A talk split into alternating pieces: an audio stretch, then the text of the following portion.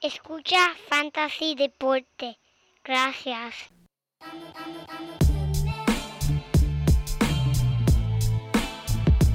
Fantasy Deporte. Escucha. Manda Fantasy Deporte. Fantasy Deporte.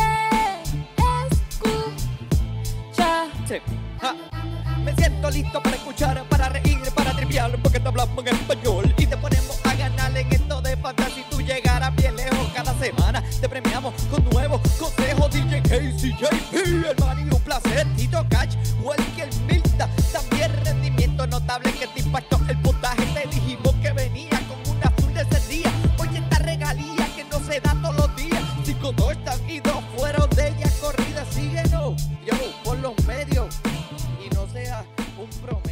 Muy buenas y bienvenidos, mi gente. la edición número 221 de Fantasy Deporte. Hoy, 5 de agosto del 2022, transmitiendo directamente aquí, Manny Donate, y a mi lado, por medio de las redes cibernéticas, el codelincuente. Mira, el único hombre que no corta grama, él reta a la grama a que.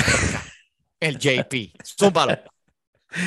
Gracias, Manny, gracias, Manny, y gracias a todos los oyentes y los que nos estén viendo aquí a través de YouTube. Bienvenido a otro episodio de Fantasy Deporte, el único podcast de Fantasy en español que suspende a los demás podcasts por seis juegos por no dar buena información. Fantasy Deporte.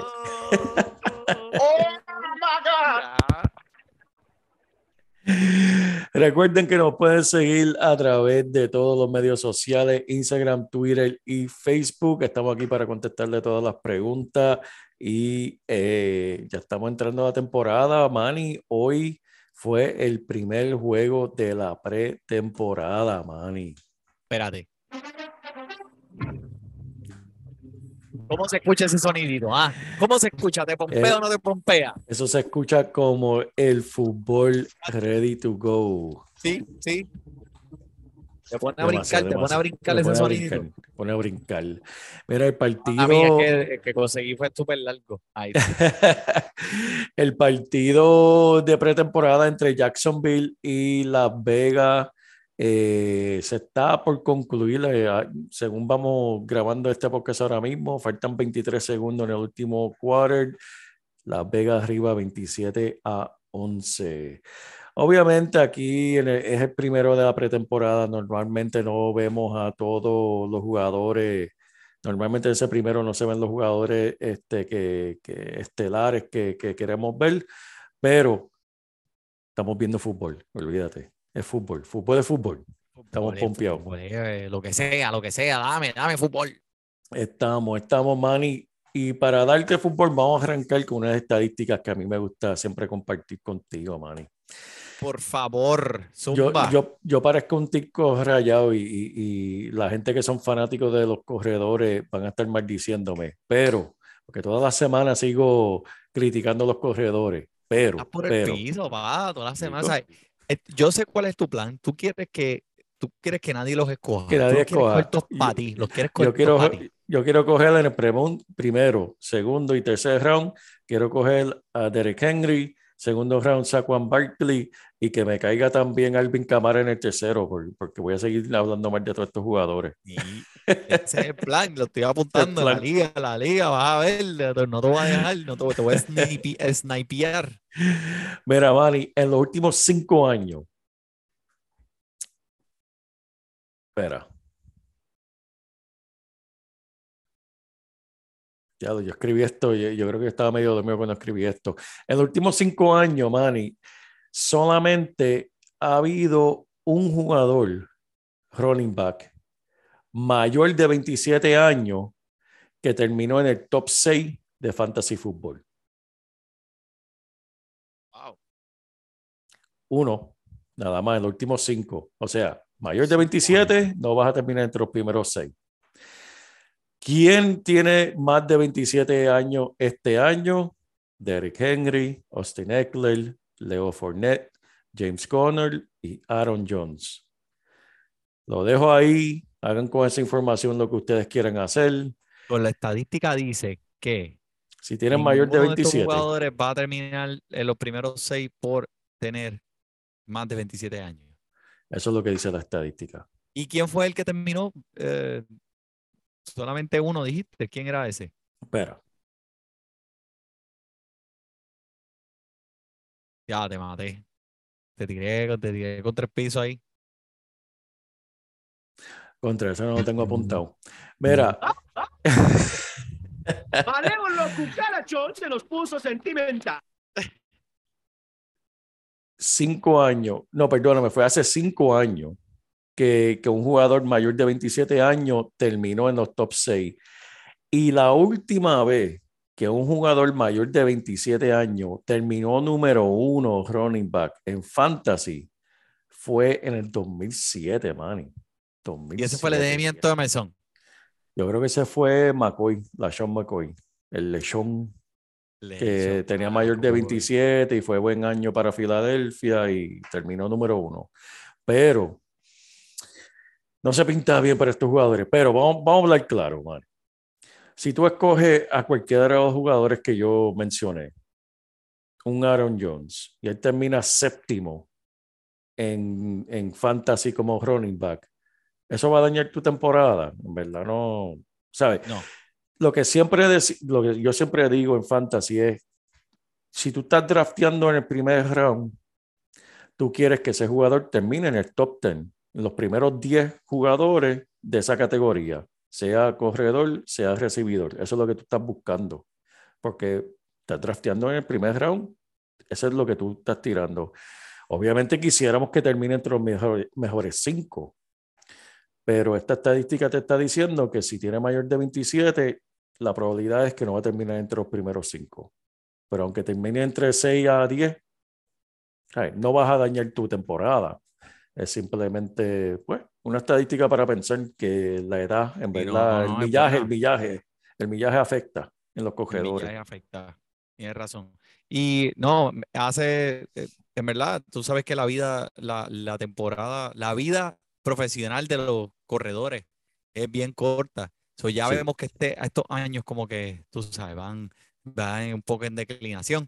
Eh, pero tú no estás cogiendo primero porque tú piensas que vas a hitear el mejor jugador de fantasy en el año. Tú coges primero el mejor jugador porque es el que te está dando las estadísticamente las probabilidades más altas de que termines como de los primeros 10 jugadores. Si tú coges un jugador en la primera ronda y ese jugador te termina entre los primeros 10, te estás ganando. Exacto, exacto. Eso es así, Manny. Ok. Me Manny. gustó contra, pero JP, eso está- Eh, está- dándole está- algo para pensar antes de comenzar a hablar de, de lo que vamos a hablar, porque esta semana dejamos lo mejor para lo último, la división que más nos gusta a nosotros, la de nosotros, el NFC East y el AFC East también. Vamos a arrancar, vamos a arrancar. Un aplausito ahí, me gusta, me gusta. Gracias, Dale, gracias, gracias. Vamos a dejar lo peor para lo primero. Vamos a hablar de los Cowboys, Manny.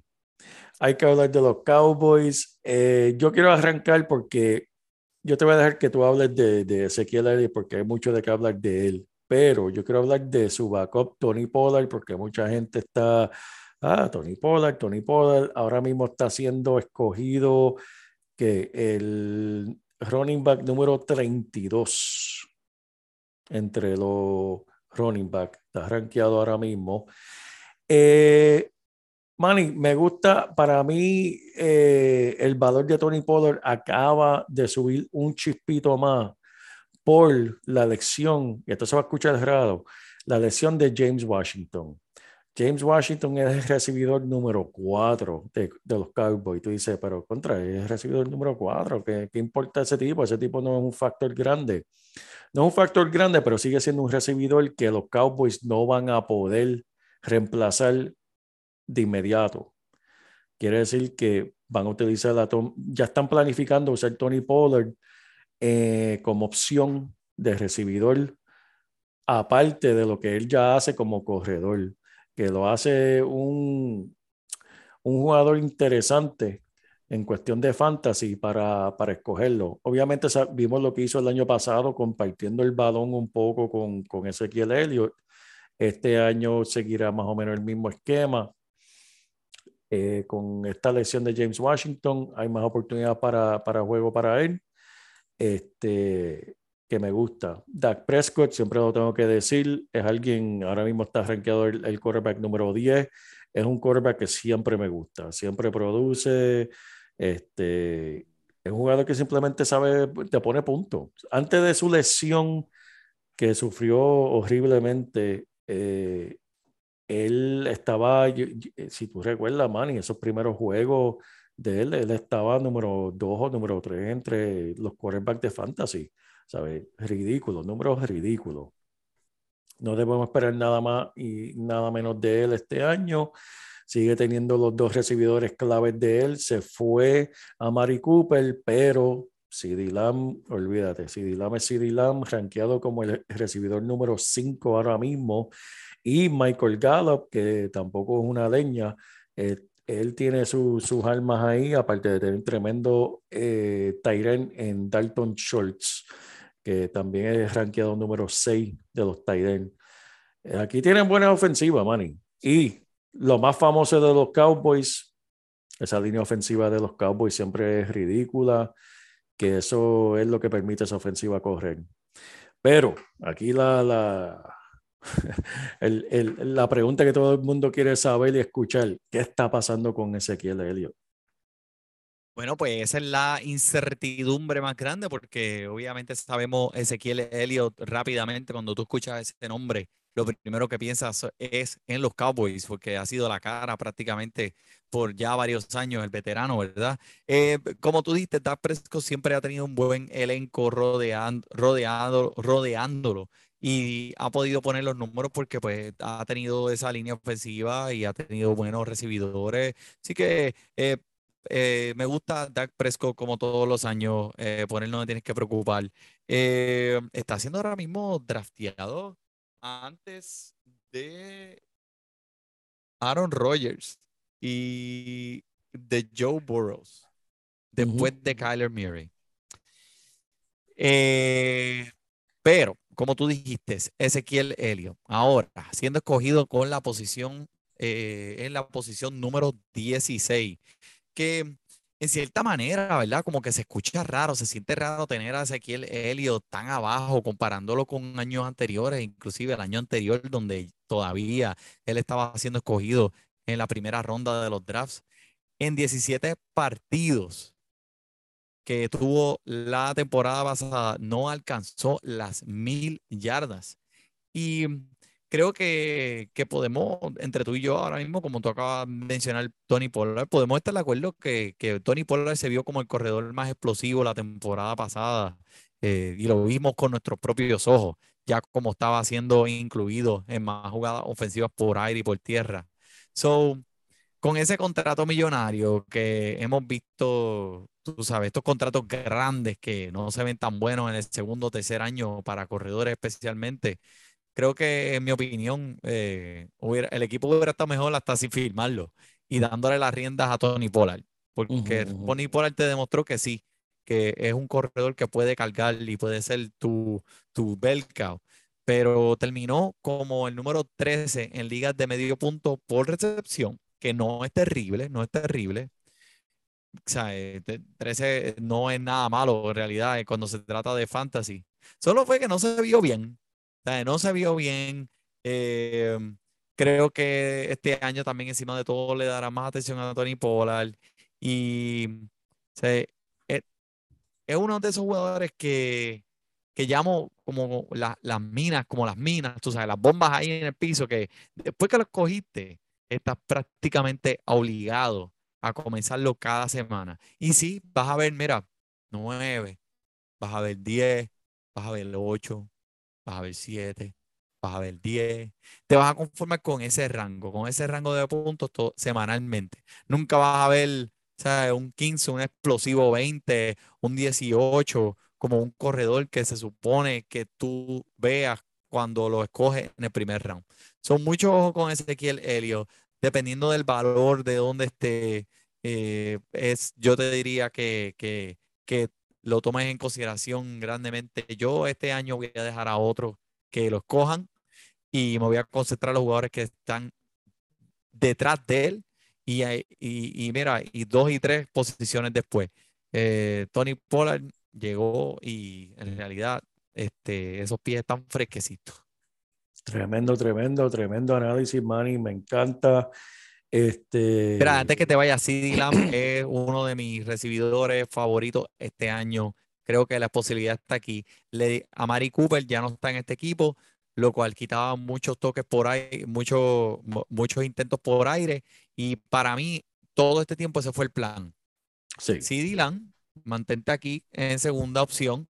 Aprende lo que tengas que aprender. Mira cómo se corre esto. Mira, ajustate, acóplate, que tu tiempo va a llegar. Y tu tiempo es esta temporada. CeeDee Lamb va a terminar como uno de los primeros tres recibidores de la liga. tremendo, Manny. Me encanta, me encanta. Gracias. Vamos a brincar para los gigantes de, los, de Nueva York, de los New York, iba a decir yo.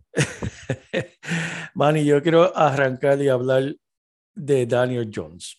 Siempre que hablo con las amistades mías de los Giants, a mí me gusta Daniel Jones más que les gusta a ellos. Ellos, yo le menciono a Daniel Jones y ellos, ah, ese tipo que tenemos que salir de él, tenemos que salir de ellos, pero ¿por qué, mano? En verdad, el equipo, yo le echo más la culpa a la línea ofensiva que el mismo Daniel Jones. Pues mira, vamos a ver si es verdad. Vamos a ver si mi teoría es verdad. Porque Daniel Jones tiene dos razones, tres razones en verdad, eh, por explotar este año. O no tal vez explotar, jugar mucho mejor que donde está siendo drafteado. Y eso se llama mejor línea ofensiva, Brian Double y el atletismo de Daniel Jones que nunca ha sido explotado. Vamos a empezar con Brian Double. Este es el coach, el dirigente nuevo de los gigantes de Nueva York. Este es el mismo coach que llevó a Josh Allen, ser el Josh Allen que vemos y conocemos. Él ha demostrado, este coach ha demostrado la capacidad de adaptar una ofensiva a los puntos fuertes del equipo. Pero él se va un poquito más allá de eso. Él evoluciona una ofensiva, Manny, para que también se debe a un conocimiento, eh, evolucionar la, ofensiva para que las defensas, explotar las defensas, ya que él sabe la de, que él tiene un conocimiento más allá, más profundo de que, va a tratar de explotar la defensa. ¿Verdad? ¿Cómo se vio esto en Buffalo? Las defensas sabían que el punto débil de Josh Allen era el pase y la precisión. Si recuerdas cuando en su joven cajera, cuando este Josh Allen era jovencito, corría como un demente, pero le faltaba un poquito de precisión. ¿Qué hizo Double?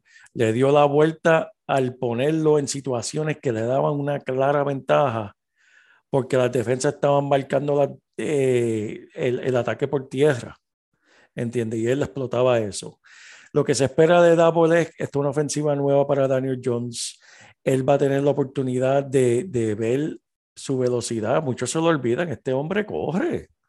Este hombre tiene velocidad. A mí nunca se me olvida. Es verdad que se fue de boca, se cayó de boca, pero esa corrida casi. Nadie se olvidará. Eso Chico, pero es que, mano, Manny, él corrió 21.5 millas por hora. Eso es rápido. Él, dentro de un juego, él corrió 21 millas por hora. Eso fue en el juego de Filadelfia que, se, que, que nadie se la pegó y le faltaban como 10 yardas y se cayó de boca. Pero eso, eso es aparte. Eso es aparte. El hombre tiene. ¿Cómo olvidar? El hombre tiene pierna. El hombre tiene pierna. Y también me gusta eh, lo que estamos viendo, la química que él está creando con sus recibidores. Este, que te voy a dejar de hablar de la, la Darius Tony, que en verdad, si no lo han visto, también tiene un disco nuevo que, que salió al mercado, tra está tratando de revolucionar el género de, del rap. Este, búsquenlo si no lo han visto en YouTube. La Darius Tony en YouTube, búsquenlo para que lo vean. El hombre se debe quedar jugando fútbol. Pero ese, eh, ese es el recibidor del cual yo le dije al JP antes de empezar este podcast, yo quiero hablar de este hombre.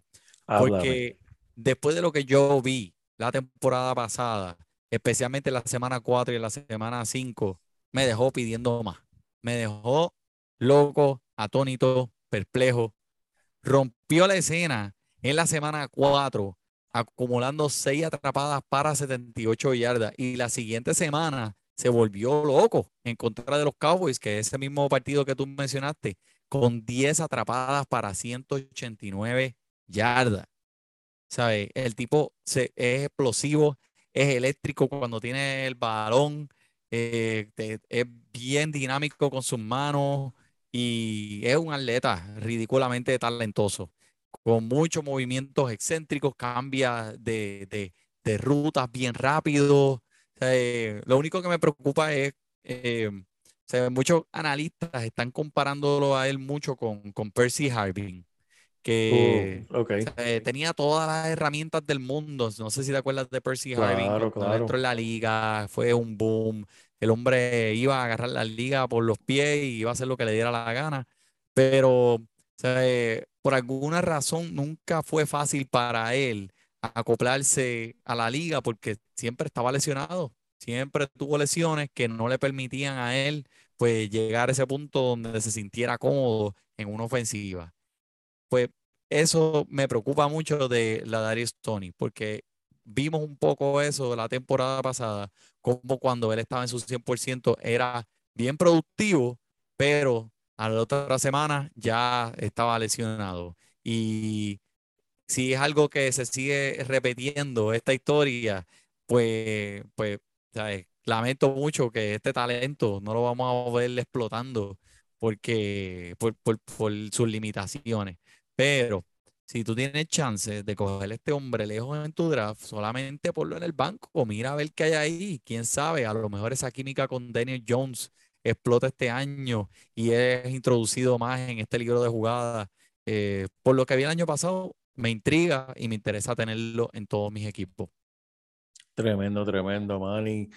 Este, yo tengo una noticia hoy de, de también, se, se está viendo bien la química este- entre estos recibidores, incluyendo Kenny Golladay. Él entró, o sea, los Giants pagaron mucho por él, eh, no dio fruto el año pasado, pero parece que, que está mejorando este año. Eso es algo bueno para estar pendiente de ello. Y aquí la incógnita es Saquon Barkley, la misma, ¿sabe? Algo similar que, que estamos, estuvimos discutiendo con Ezequiel Elliott, Saquon Barkley, ¿qué estamos haciendo con él? Está siendo drafteado de segundo round. Hemos tenido dos años de este hombre lesionado. Sabemos que es un riesgo grande tú escoger un jugador en primero o segundo round que posiblemente se pierda a mitad de una temporada, como hemos visto con este jugador, que el talento está ahí, sin duda. Saquon Barkley, saludable, para mí es uno de los mejores tres corredores en toda la liga. Él puede ser el mejor fácilmente porque el hombre lo hace todo y es una bestia. Pero la salud es la pregunta. El único consejo, no, le- no les puedo decir con de- eh, definitivamente qué hacer, si cogerlo o no. Lo único que te digo, si quieres tomar el riesgo, porque es un riesgo, espera el segundo round, juégatela, porque de la misma forma que puede dejarte un hueco en tu equipo, puede elevarlo y ser fácilmente. Saquon Barkley, saludable este año, sin duda va a ser entre los primeros 10 corredores de fantasy, sin duda, saludable. Sí, Pero ese es el riesgo. estoy de acuerdo contigo. Ese es el riesgo. Si lo Para cogen en el mí- segundo round, Sí, si lo cogen en el segundo round, el, el- las ganancias pueden ser, olvídate, por encima del techo. Eh, sí Pero que tienes que medir entonces, tienes que eh, eh, ver. Pero mira, para eso están los mock JP, exacto. porque tú practicas, tú dices, si me arriesgo a coger este jugador aquí, puedo mirar más adelante a otros corredores Eso como. AJ, como D- DK Dobbins o Dillon o esos jugadores, esos corredores que están calladitos por allá, por Calladito ese por allá. cuarto Eso round. Y eso es lo que iba a decir. Si escoges a Saquon Barkley, asegúrate de coger un sólido banco, incluyendo dos o tres petardos que puedan explotar bien duro, como mencionaste, un AJ Dillon, si algo le pasa a Aaron Jones, AJ Dillon va a explotar porque ese hombre es tremendo cogedor, tremendo jugador, que no ha tenido la oportunidad todavía porque tiene un todo estrella en su equipo. Así que si cogen a Saquon Barkley, aseguren de tener un seguro de vida fuerte ahí. Eh, Manny, vamos a brincar para el equipo mío, chicos. Vaya, vaya. Malévolo cucarachón se nos puso sentimental. Vamos a hablar de Filadelfia. Aunque no lo creas, Manny, te voy a dejar que tú hables de, del quarterback de Jalen Hurts, porque Por eso, favor, por favor. yo te voy a dar de- que hablar de él, porque aquí hay unas cuantas preguntas, no se sabe, pero lo que sí puedo hablarte con, con toda este, certeza es esta línea ofensiva, es lo más que están hablando del equipo, la línea ofensiva está ridícula, dicen que está entre los primeros tres de toda la liga, ¿y qué quiere decir eso? Buena ofensiva, para sea, pero la pregunta es, ¿para quién? Va a ser buena ofensiva para puntos de fantasy para Jalen Hurts. Van a permitir que corra por todos lados. Va a ser el año que, que por fin Miles Sanders hace lo que siempre prometía. O va a ser AJ Brown. Ahora mismo en las prácticas, en los campamentos, lo que se ha escuchado en los campamentos hasta, hasta el día de hoy es AJ Brown es el enfoque de la ofensiva. Ha sido en, la- en los campamentos. Eh, es temprano. Aquí hay muchas bocas para alimentar. Tenemos a Dallas Goddard, que es tremendo Tyrant. Tenemos a AJ Brown, a Devonta Smith en su segundo año, que es tremendo talento.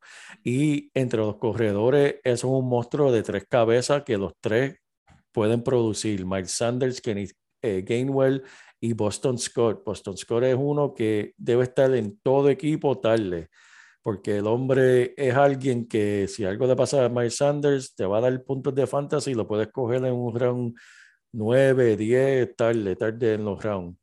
Este, pero la pregunta es Jalen Hurts. Vimos el año pasado, Jalen Hurts fue de- entre los mejores quarterbacks de toda la liga de fantasy, por nada más y nada menos sus piernas. Él va a tener eh, la línea ofensiva abriéndole hoyo y dándole oportunidad para correr o para pasar este, que eso es buena noticia para, para él. Pero ya, porque yo estoy pendiente de mi equipo y escucho las noticias locales, arrancó uno, una de las prácticas de campamento súper pésimo, eh, que le hicieron varias intercepciones, entró Minchu y también Minchu tiró dos intercepciones, este, o una de dos, o simplemente tuvieron mal día, o como estaban diciendo también, es que la defensa estaba jugando ridículamente ese día. Darius Slay estaba encendido y todos los jugadores de la defensa estaban encendidos que no permitieron a nadie hacer nada. No sé. Pero esa es la pregunta que todo el mundo tiene. Jalen Hurts eh, es lo mismo con Tua. Tua y Jalen Hurts están en el mismo bote. ¿Qué van a hacer estos jugadores? Mira, para mí, ¿sabes? cuando yo veo el equipo, obviamente tengo que, eh, tu equipo, tengo que decir algo mal, algo malo de ellos, ¿sabes? Eh, los corredores, tienes tres corredores que ah, eh, son los mismos prácticamente, son como una copia de ellos. Los dos son muy buenos atrapando por aire, no son jugadores, no son corredores que rompen paredes, ¿sabes? No, No. son, no tienes ese No. puño ahí, ese puño fuerte en que, que, que rompe líneas defensivas eh, como lo hay en muchos equipos que tienen el 1 y 2, el, el que rompe la línea ofensiva y el chiquito que corre y coge los pases. Veo tres jugadores que corren, tres corredores que se especializan en el arte de coger el pase y, y pues, tú sabes, esquivar. So, Esquivar. eh, eh, y, y no está mal, porque esta ofensiva va a ser bien rápida. Pero lo más que me gusta de este equipo es que esos tres, ese monstruo de tres cabezas en el área de los recibidores, eso va a dar muchos dolores de cabeza a los cornerbacks de esta, esta división del el NFC East. Eh, AJ Brown, cuando tienes uno defendiendo, lo tienes a Davonta Smith al otro lado, tienes a Jalen Rigger cortando por en medio, va a darle muchos dolores de cabeza y, Dallas Goddard, que la máquina de touchdown. Ese hombre va a estar en esa línea, en esa zona roja, eh, tú sabes, como, como, como tú cuando, cuando, cuando tenías aquella novia eh, en Corozal que querías estar metida en la casa de ella todo el tiempo. Así va a estar Dallas Goddard en esa zona roja. Hurts, ¿qué puedo decir de él? Me encanta, me encanta. Es, eh, ha enseñado un atletismo increíble, ahora con más experiencia este año, un poquito más acoplado a las reglas de la NFL, eh, un equipo, un mejor equipo, una mejor línea ofensiva. eh. Vimos lo que hizo la temporada pasada y mira. Este hombre podría poner números de jugador más valioso, JP.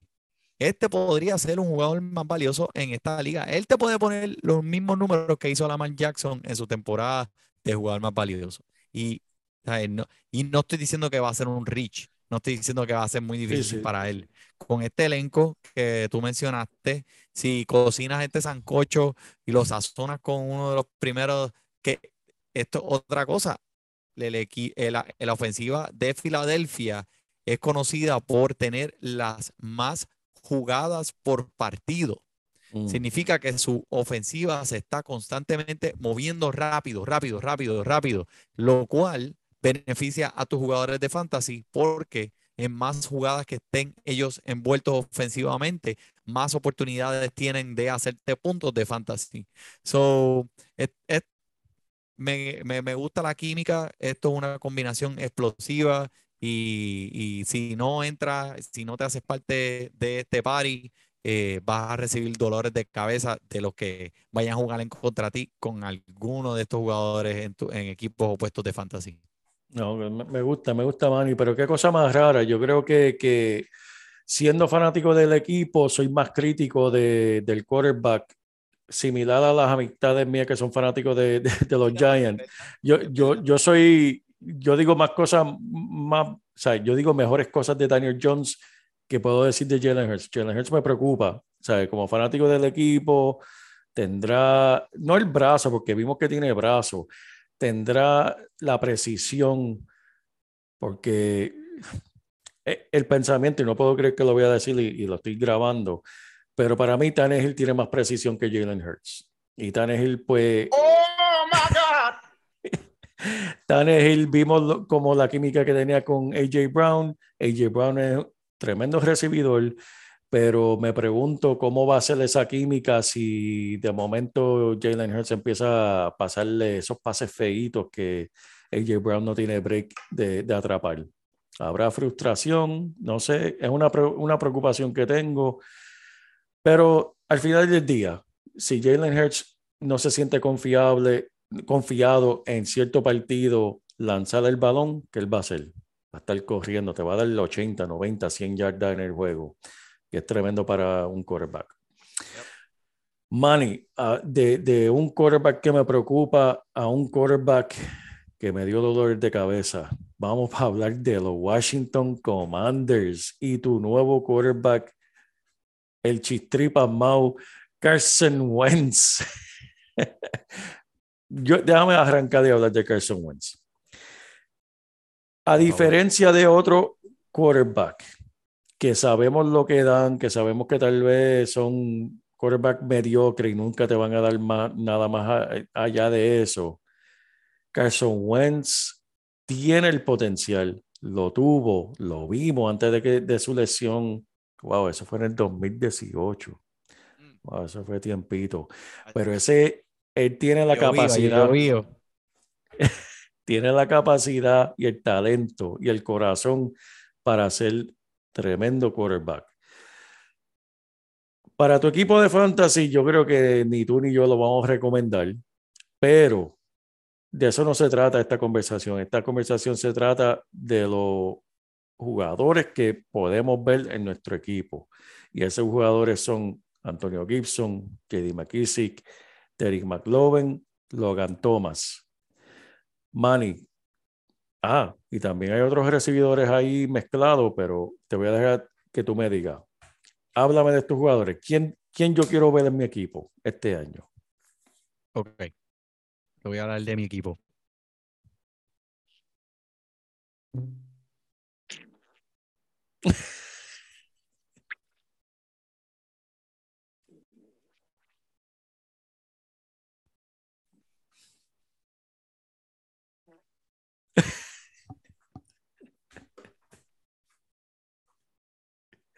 Terminé. No es para tanto, Manny. Este equipo va a tener. Ok, vamos a hablar claro. Este es el último año de, de Rivera, al menos que enderezca este barco. Él tiene que dejar todos los cartuchos, tirar todo lo que él tiene para mantener este trabajo, y eso va a empezar con la defensa. Perdóname, Manny. Salud, salud. Gracias, gracias. Eh, mira, el equipo dice hasta toser, hasta toser te tiene, mira, tosiendo. Antonio Gibson, dime. Está siendo drafteado Incógnita, incógnita. McLovin, chico. McLovin, McLovin. McLovin con, como tú dijiste, Chitripas Mau. Incógnita. Wow, chico, yo creo que tú estás haciendo, viste, esto, esto, esto pasa cuando eres fanático del equipo. Tú vas a ser más duro con el equipo que los demás.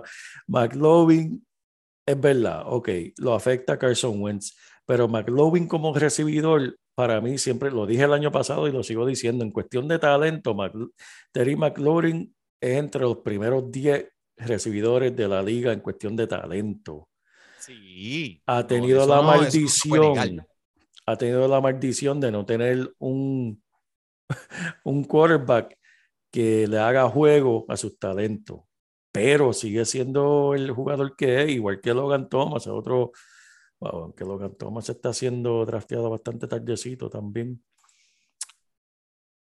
Yo, en realidad, este, no, no, veo el equipo y, y, ¿sabes? No, no, no no, no te voy a recomendar a nadie de este equipo ahora mismo.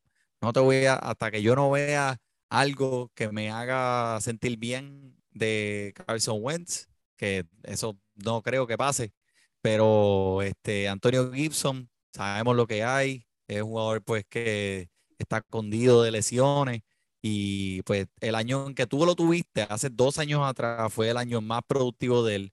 El año pasado vimos que en realidad quién es él. Eh, no habido mucho, mucho aumento, eh, eh, mucho upgrade en la línea ofensiva. So, vamos a ver el mismo Antonio Gibson que vimos el año pasado. Eh, te va a dejar arrollado. JD McKissick, sabemos quién es él, un jugador part-time que no lo vas a draftear a menos que Gibson se lesione. Este, Terry McLaurin puede tener todo el talento del mundo, pero si le estás tirando la bola eh, en los pies a los recibidores, ellos no la van a poder coger tan fácil. Y Johan Dodson, vamos a ver qué hay, el novato, de nuevo. Tienes a Carson Wentz tirándole el balón, vamos a ver qué hay ahí. Carson Curtis Samuels, un gran, una gran adquisición hace dos años atrás. El año pasado no jugó, jugó solamente un partido, lesionado toda la temporada, no hizo absolutamente nada, so, no tengo nada que comentar de él. Logan Thomas, pues, un parcho en una llanta de una bicicleta. Ya. Ya lo man, en verdad, ahora estoy, estoy, estoy deprimido, en verdad, estoy deprimido. Malévolo cucarachón se nos puso sentimental. Déjame mirar aquí, ok, ok, ok. Vamos a ver. Eh, De- de- de- es que, mira, es que, ¿sabes? Eh, Deja, el po- deja el positivismo. porque tiene que ser tan positivo? Es ¿Por qué tiene que que ser tan quiero- positivo? Ok, quiero comparar. Ok, aquí estamos. Recibiendo, vamos a ver quién fue el recibidor número uno el año pasado para Indianapolis con Carson Wentz lanzándole el balón. Ese fue Michael Pittman Jr., que tuvo una temporada de 1800 1082 yardas. Rompió los 1000. 6 touchdowns, que no es, eh, no, no es, no es bueno ni malo. Y 88 atrapadas. En algún momento de la temporada, el coach de Indianapolis le dijo a Carson Wentz, dale la bola a, da- dale la bola a Jonathan Taylor. Dale la bola a Jonathan Taylor. Dale la bola a Jonathan Taylor. No quiero verte lanzando más Tú estás aquí para hacer 23, 24, hey, y darle la bola a Jonathan Taylor. Esa es tu responsabilidad.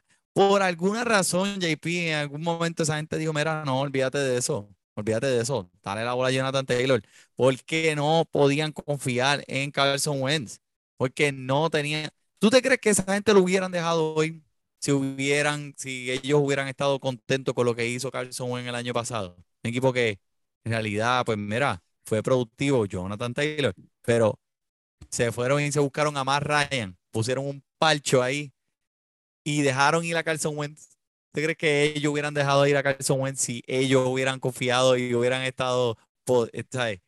Eh, hubieran pensado que Carson Wentz los iba a llevar a algún lado? No, no. Este Vamos equipo, mira, este equipo, olvídate, amén, ¿sabes?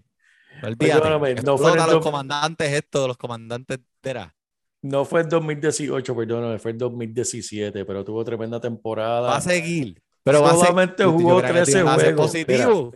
Mira, el año pasado Carson Wentz jugó 17 juegos, tuvo 27 touchdowns. En el 2017 solamente jugó 13, cuatro juegos menos y tuvo 33 touchdowns, que estaba teniendo tremenda temporada antes de que sufrió esa lesión. Pero vamos a seguir, Manny, vamos a seguir, es verdad, es verdad. Sigue, Este, sigue, mira, mira, por favor, por favor. Porque me, pero no le den el suelo, déjalo parar. ¿ok? Pero sabes que Ah, eh, este es el fútbol y sabemos cómo funciona el fútbol. El fútbol Como sorprende y, y vamos a ver qué pasa. El año pasado la sorpresa más grande que nos dio Washington fue que pensamos que la defensa iba a ser entre las mejores tres, en verdad, porque fueron, fue drafteada la defensa entre los primeros tres y terminó última. Pero este año puede mira, sorprender. lo que te voy a quiero decir como dijo Arielito. Date tranquilo. Vamos para el AFC East. Para mí, entre las divisiones de, de fútbol, el AFC East es la más entretenida. Eso, eso tiene que ver con los Patriots, eh, Buffalo, Miami y Nueva York Jets. Yep. Vamos a empezar con, con Buffalo. ¿Qué podemos hablar de Buffalo, Manny? Eh, Que no, porque ¿qué podemos de pa- pa- papi? Que Stephon Diggs es uno de los primeros dos recibidores de la liga, especialmente en esto de fantasy. O sea, eh, estamos entre, escogiendo entre Jamar Chase y Stephon Diggs, uno y dos. Eh, ¿tienen alguna preferencia? Si estuvieras en esa posición donde, donde estuvieras decidido escoger como primer pick un recibidor, ¿cuál de estos dos te gustaría? entre Stephon Diggs y. Y Jamar Chase. Uh, wow. Ay, los dos juegan más o menos en el mismo clima. Am, ya lo me tendría que ir con Diggs y, no tiene nada que ver con Jamar Chase.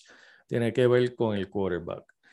Eh, si tengo que apostar quién es más probable lesionarse, sería el quarterback de Cincinnati por encima de Josh Allen. Josh Allen está siendo drafteado número uno como quarterback de fantasy.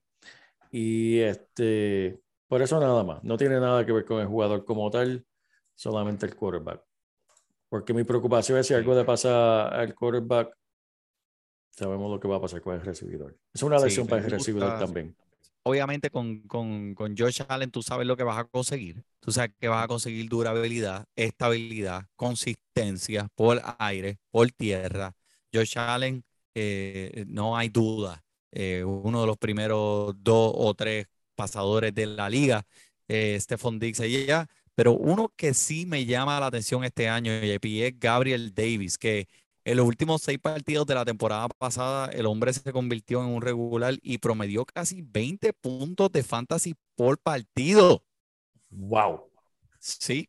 Y Wow. me acuerdo cuando el equipo trajo a Emmanuel Sanders, porque pues tenía, estaban dudosos de Gabriel Davis y dijeron, vamos a traer a Emmanuel Sanders, por si acaso Gabriel Davis no da ese paso hacia adelante que estamos esperando que él dé, eh, para tener ese plan B. Y vimos que pues eh, Manuel Sanders, sí, al principio de la temporada fue productivo para este equipo y pudo poner los puntos de fantasy que necesitaba para ganar. Pero cuando se le dio la oportunidad a Davis nuevamente, el hombre la pudo aprovechar. Acuérdate de ese partido de, de- contra los Kansas City Chiefs, que se fue súper nuclear. ¿Cuán- ¿Cuánto fue? Cinco touchdowns. O cinco anotaciones. Eso es un techo. Obviamente un techo que va a ser muy difícil de duplicar, pero él lo hizo. Ujú. que, que, que, que haga, que hagas, que ya fue a cinco, que haga dos, no es nada. So, est- estamos mirando a un jugador que va a estar involucrado mucho más en esta ofensiva de Buffalo.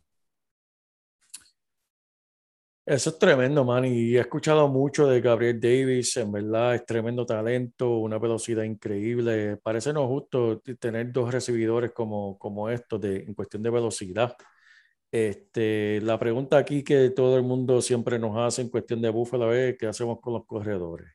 Eh, este año tienen a James Cook, un novato, eh, eh, Devin Singletary.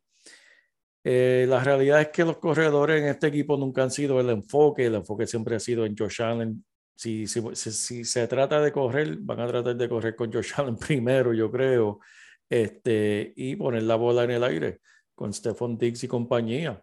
Este, esto, esto es algo que hay que ver cómo se desarrolla en la pretemporada y también con los, ah, los campamentos eh, pa- para ver, ¿verdad, Manny? Pero este equipo, como siempre, pone muchos números, súper emocionante, de esos equipos que, que me gusta ver, Manny, honestamente, que me gusta ver un equipo, una franquicia que, que ha sufrido muchos años de, de pérdida, de momento siendo una de las mejores en la liga. Es tremendo verlo y estoy emocionado por este equipo, Manny.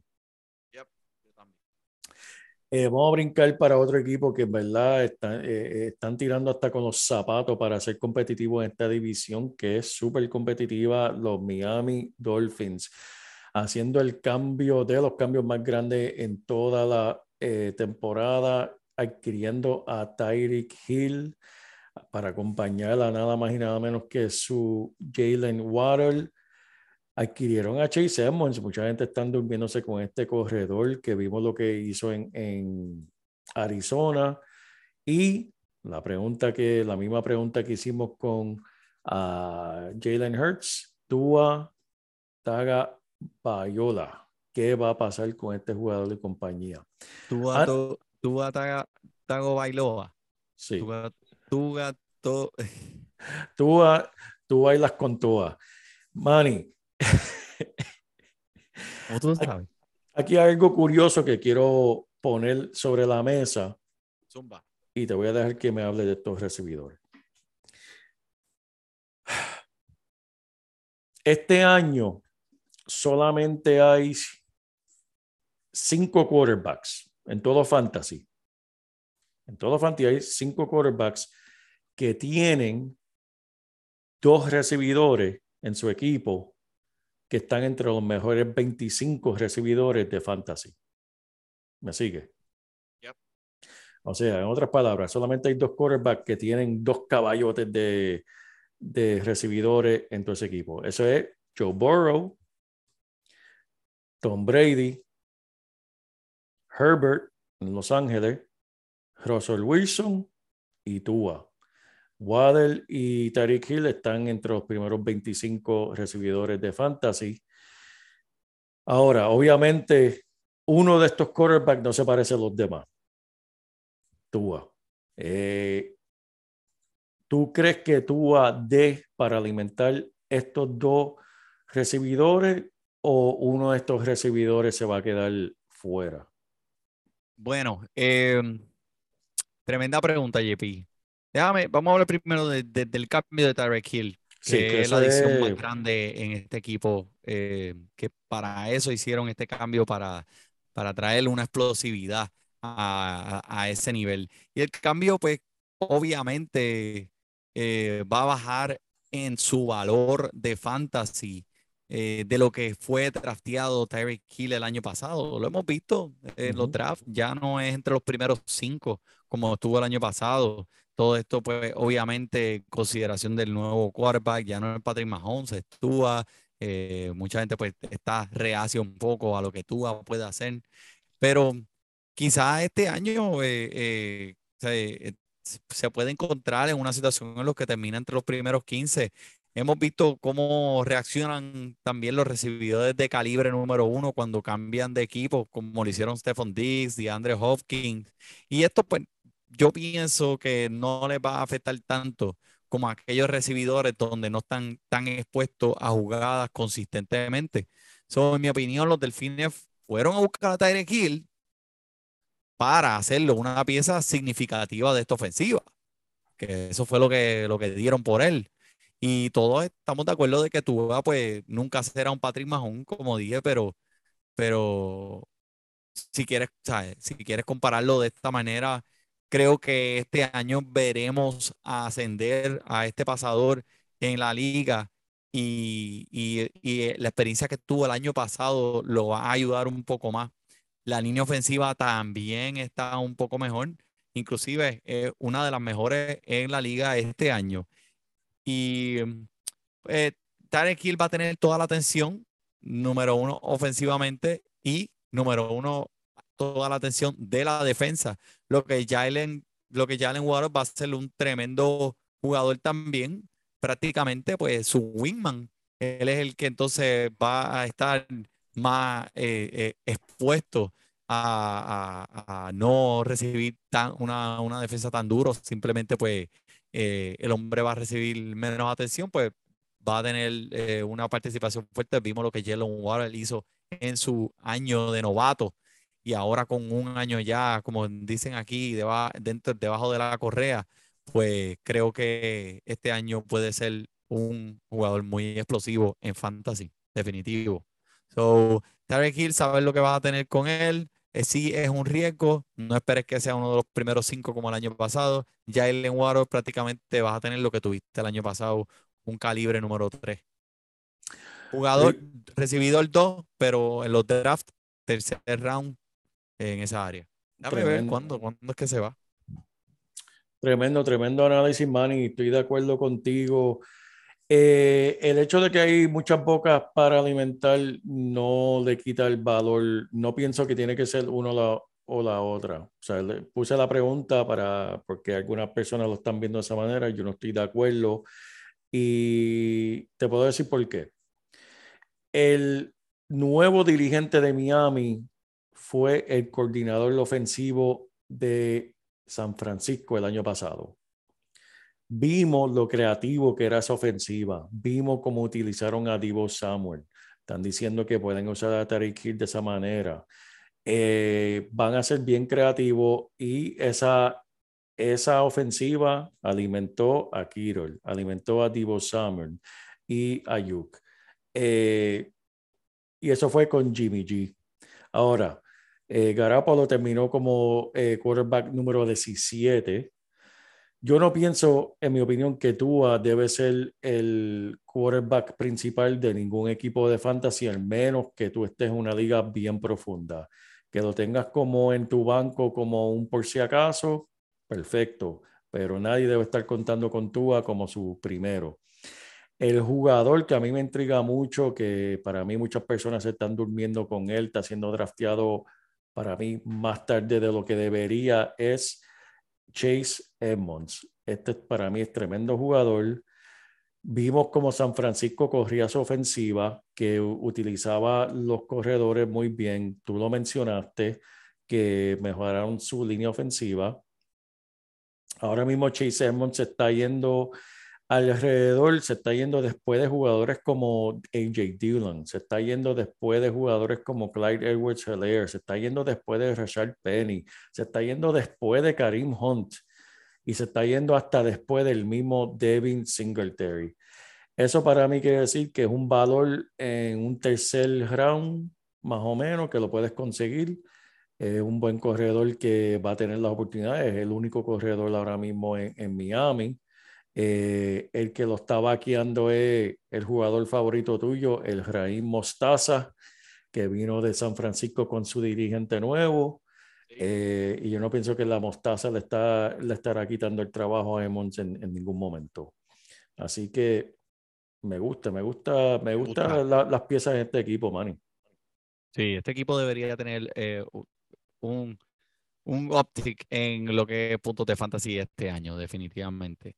Pero hablando de equipos que están subiendo, ¿qué tú crees de los Patriotas de, Nueva- de New England? Bueno, este, un año más de experiencia para Mac Jones, para su quarterback, eh, Hunter Henry saludable. Todo esto es positivo para este equipo. Eh, me gusta, me gusta el equipo en cuestión de, de- este año, pero yo siempre le he tenido un poco fobia a los equipos de, New England para fantasy, por el simple hecho de que la forma en que opera Belichick es confundir los otros dirigentes y de la misma manera confunde a los jugadores de fantasy. Porque eh, quien tú piensas que va a ser el enfoque o, o el arma que van a utilizar, muchas veces no es, porque si nosotros supiéramos quién es, pues obviamente el otro dirigente lo va a saber y Belichick siempre quiere confundir. Tiene muchas armas, tiene mucho talento. Aquí yo no sé quién decirte quién debería ser el target que, que debes buscar, decir, no, tienes que ir y recoger a este jugador. Este, Hunter Henry siempre me ha gustado. Eso es lo único que, que siempre ha sido consistente con los Patriotas. Siempre utilizan sus Tyren de, de muchas maneras diferentes. Se ponen creativos con ellos. Me gusta Hunter Henry. Eh, Mac Jones tampoco es un quarterback que tú vas a querer empezando tú en tu fantasy. Eh, yo no sé ni, ni si lo cogiera ni como un backup. Y Damian Harris eh, está siendo drafteado bastante alto, se está yendo por encima de Mark Sanders, por encima de mismo Chase Ed- Edmonds que estamos hablando ahora mismo. Eh, se está yendo en tarde en el segundo round. Sí. Este, Yo te voy a decir de, de alguien que en realidad, te- aquí esto un- esto es una nébula aquí completa. Este equipo tiene una nube, eh, tú sabes, completa encima de todos estos jugadores. Porque en realidad es bien difícil predecir la ofensiva de Billy Chich, por lo mismo que tú Sí. dijiste. Pero Ramón de Stevenson, el corredor que está, que es sustituto de Demi Harris, está dando muchas señales de vida y está eh, subiendo muchas cejas en el campamento y está siendo escogido alrededor del número 100. Del tipo tiene, el tipo pesa 230 libras, tiene tremendas piernas y sabemos que, que Billy Chich el año pasado cuando él comenzó y tuvo los problemas con el fútbol, a pesar de lucir explosivo, pues eh, Billy Chich no, no brega con eso, papi. No. Para la casa del perro nos fuimos.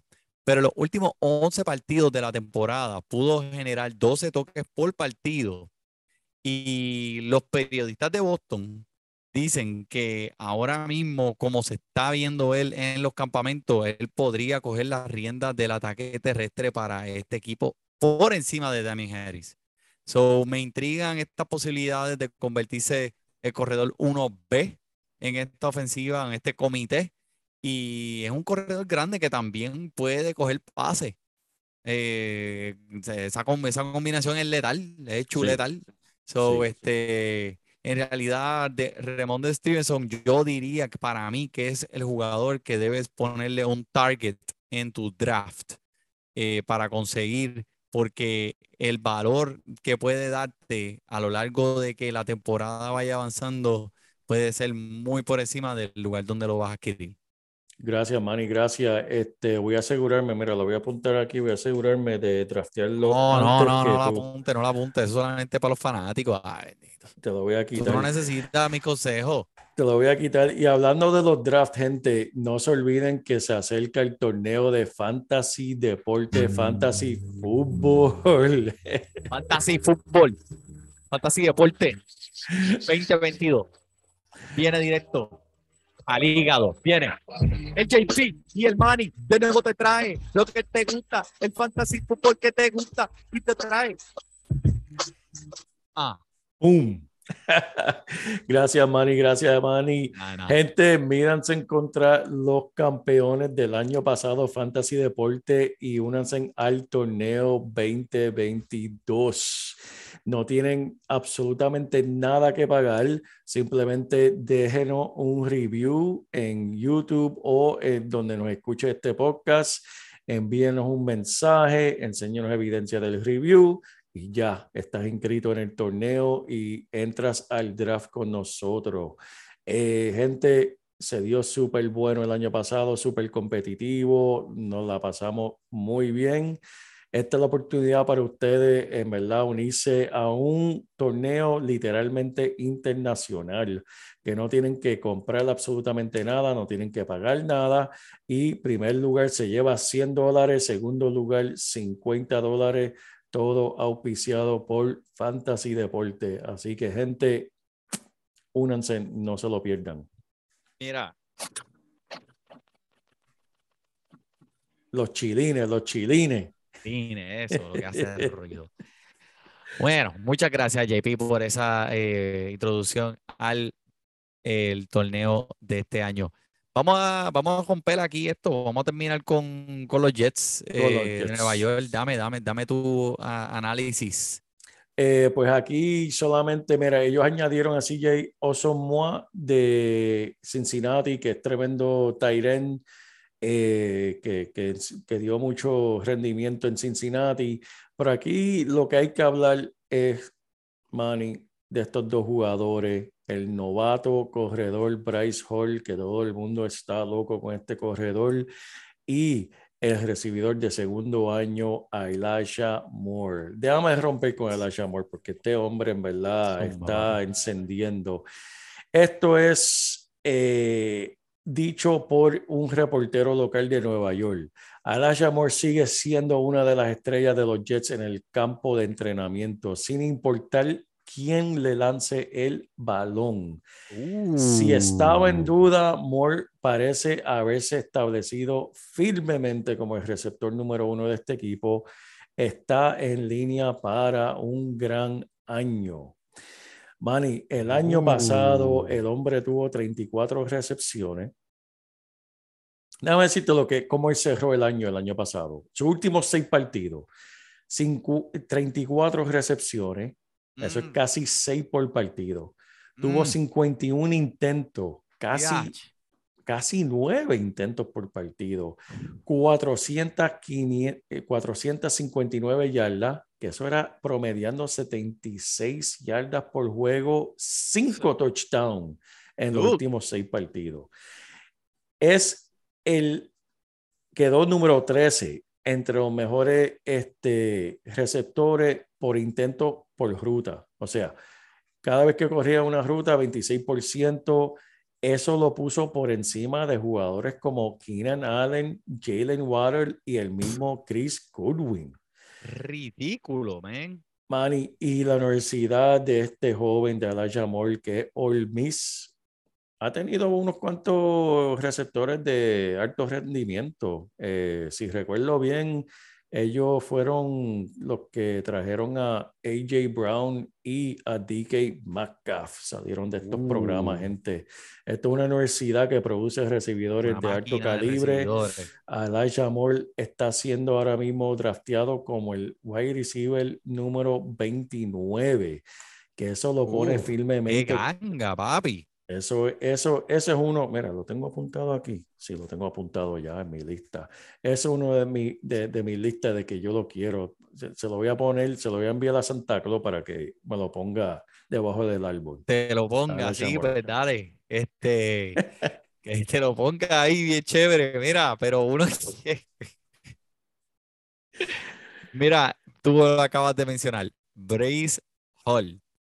Es el que yo quiero poner en la lista mía, porque el hombre, este novato, corredor de los Jets de Nueva York, yo no entiendo por qué la gente no está más emocionada con él, este novato. O sea, eh, ya hemos escuchado reportes del campamento que reiteran que este va a ser el corredor líder de este ataque terrestre.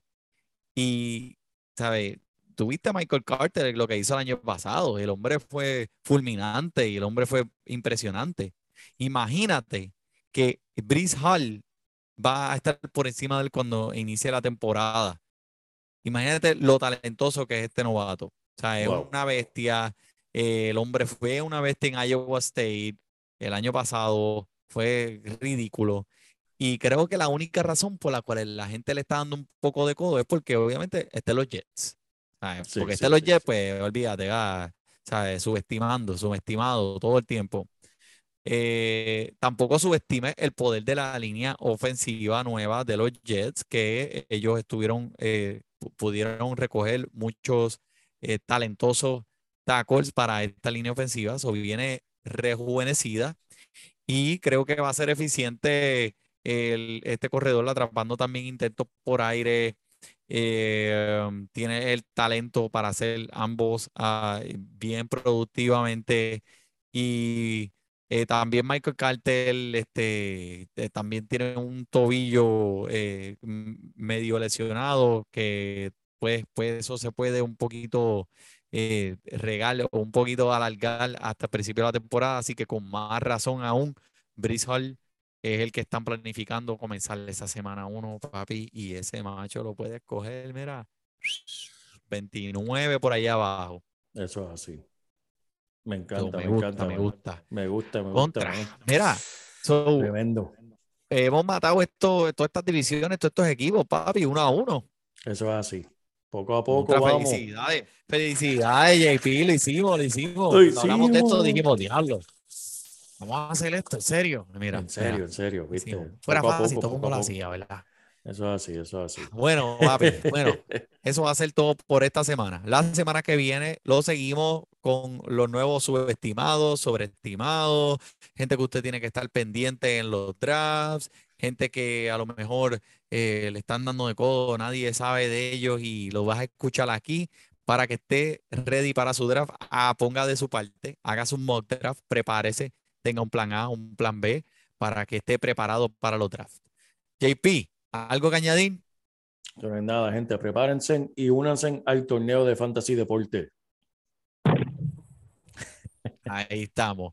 Por el JP, por el Manny. Disfrute su fútbol llegaras bien lejos cada semana. Te premiamos con nuevos consejos. DJ Casey, JP, el Manny, un placer. Tito Cash, el Milta. También rendimiento notable que te impactó el puntaje. Te dijimos que venía con un azul de ese día. Oye, esta regalía que no se da todos los días. Cinco, dos están y dos fueron de ella corrida. Síguenos, yo, por los medios. Y no seas un promedio.